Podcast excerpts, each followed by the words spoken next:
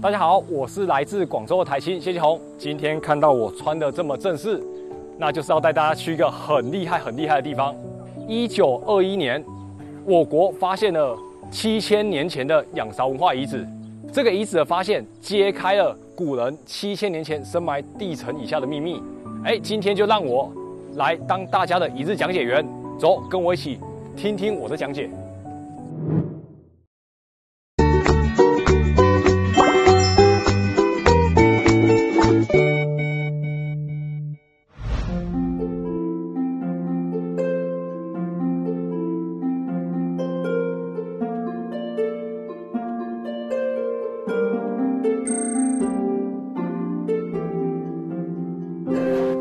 你好，你好，我是来自广州的台湾青年谢继红。馆长郑斌。哎哎，馆长你好，哎馆长你好。欢迎你来哈。这样的啊、我今天来参访的博物馆呢，我做了非常非常多的前置功课。嗯嗯我心中一直有个小小的梦想，嗯，就是想在这博物馆里当一日讲解员。是不是？那个讲解员不是谁都能干了啊？那我先考考你，你对仰韶文化了解多少呢？仰韶文化呢，是距今七千到五千年前的一个文化区间，在黄河沿线流域产生的文化。这个文化为什么说它重要呢？它跟我们历史的文献记载中的传统文化三皇五帝传说时期刚好是相互印证的。所以说，传说与历史相互结合、相互印证，说明什么？说明我们中华文明的起源是有据可考的。馆长，您看我理解的怎么样？呃，你对仰韶文化的了解很详细，也讲得很清楚。这个你可以作为一个讲解员了，欢迎好你，我给你发个好好。好 好的好的，谢谢馆长好的，证件证啊。好，嗯好，好的。呃，谢谢馆长嗯，谢谢馆长。现在也是一个能持证上岗的优秀讲解员了。我们仰韶文化这个文物非常丰富，除了这个彩陶罐、彩陶盆，还有什么玉器啦、骨器啦，还有一些其他的麻制品啦，内容非常多，种类也非常多。哎呀，这么丰富的仰韶文化，我应该从何讲起呢？要不这样吧，馆长，您给我介绍几件镇馆之宝，我通过这个镇馆之宝的讲解来分享给我们台湾朋友听。好，我们的镇馆之宝有小口简体瓶和月牙彩陶纹，你就给大家介绍。好，收到，好，我去努力工作了。好的。今天呢，让讲解员小谢来为台湾朋友讲讲我们小学历史课本上那些仰韶文化的仰韶故事。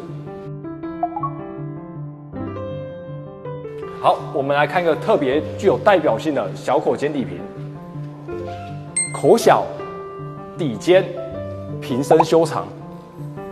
大家可以猜一下，这个瓶子它平时是用来做什么的？四个功能啊。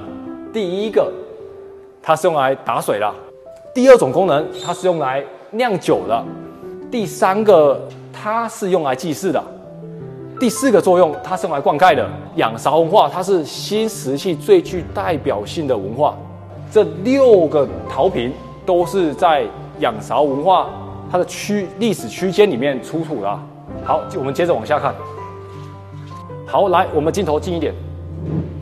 这一件是叫做月牙纹彩陶罐，镜头可以看到这个陶壶，它周边有十四个月牙纹图案。这个月牙纹图案，它最直观的就是古人会开始观测天空中的月亮阴晴圆缺，说明了古人开始去思考自然环境中的变化，借由这种生活的观察，去慢慢的提升自己的生活作息的丰富程度。好，大伙跟着我接着看，看到这一尊彩陶双莲壶，为什么它是两个瓶口呢？因为当部落与部族间要结盟了，就必须盛出这个壶，请出这个壶，喝一杯联盟酒、结盟酒。这个彩陶双莲壶的出现，向现代的我们昭示着，在六七千年前的古人，已经有了政治性行为的出现。接下来来跟大家正式的讲讲我们仰韶时期瓮棺葬的墓葬习俗。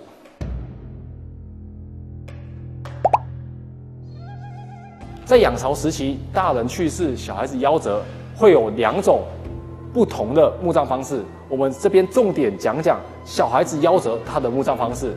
小孩子夭折，在仰韶文化时期会把它葬在一个木棺里，并且里面填满土，上面盖着一个陶钵或陶盆。陶钵、陶盆上面会留一个小孔，这个小孔，古人相信着小孩子的灵魂会经过这个小孔游离出来，去与母亲相会。这说明了什么？说明了古人对于人自身的反思，以及对身后之事的反思。讲解员小谢已经完成今天一天辛劳的任务了，馆长，我已经完美完成您交代的任务了。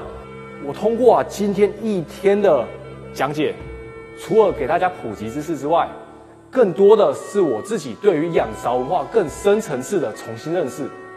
嗯，你的仰韶文化了解的很深入，讲解的很清楚。嗯，实际呢，仰韶文化的发现，宣布了中国五世纪时代文化理论的彻底破产，填补了中国远古文化发展史上的空白，开创了中国田野考古的先河。因此呢，在仰韶翠遗址，被中外考古界誉为文化圣地。好，大家如果对于小谢今天的讲解还满意的话，欢迎大家给我一键三连，刷个飞机、游艇，谢谢大家。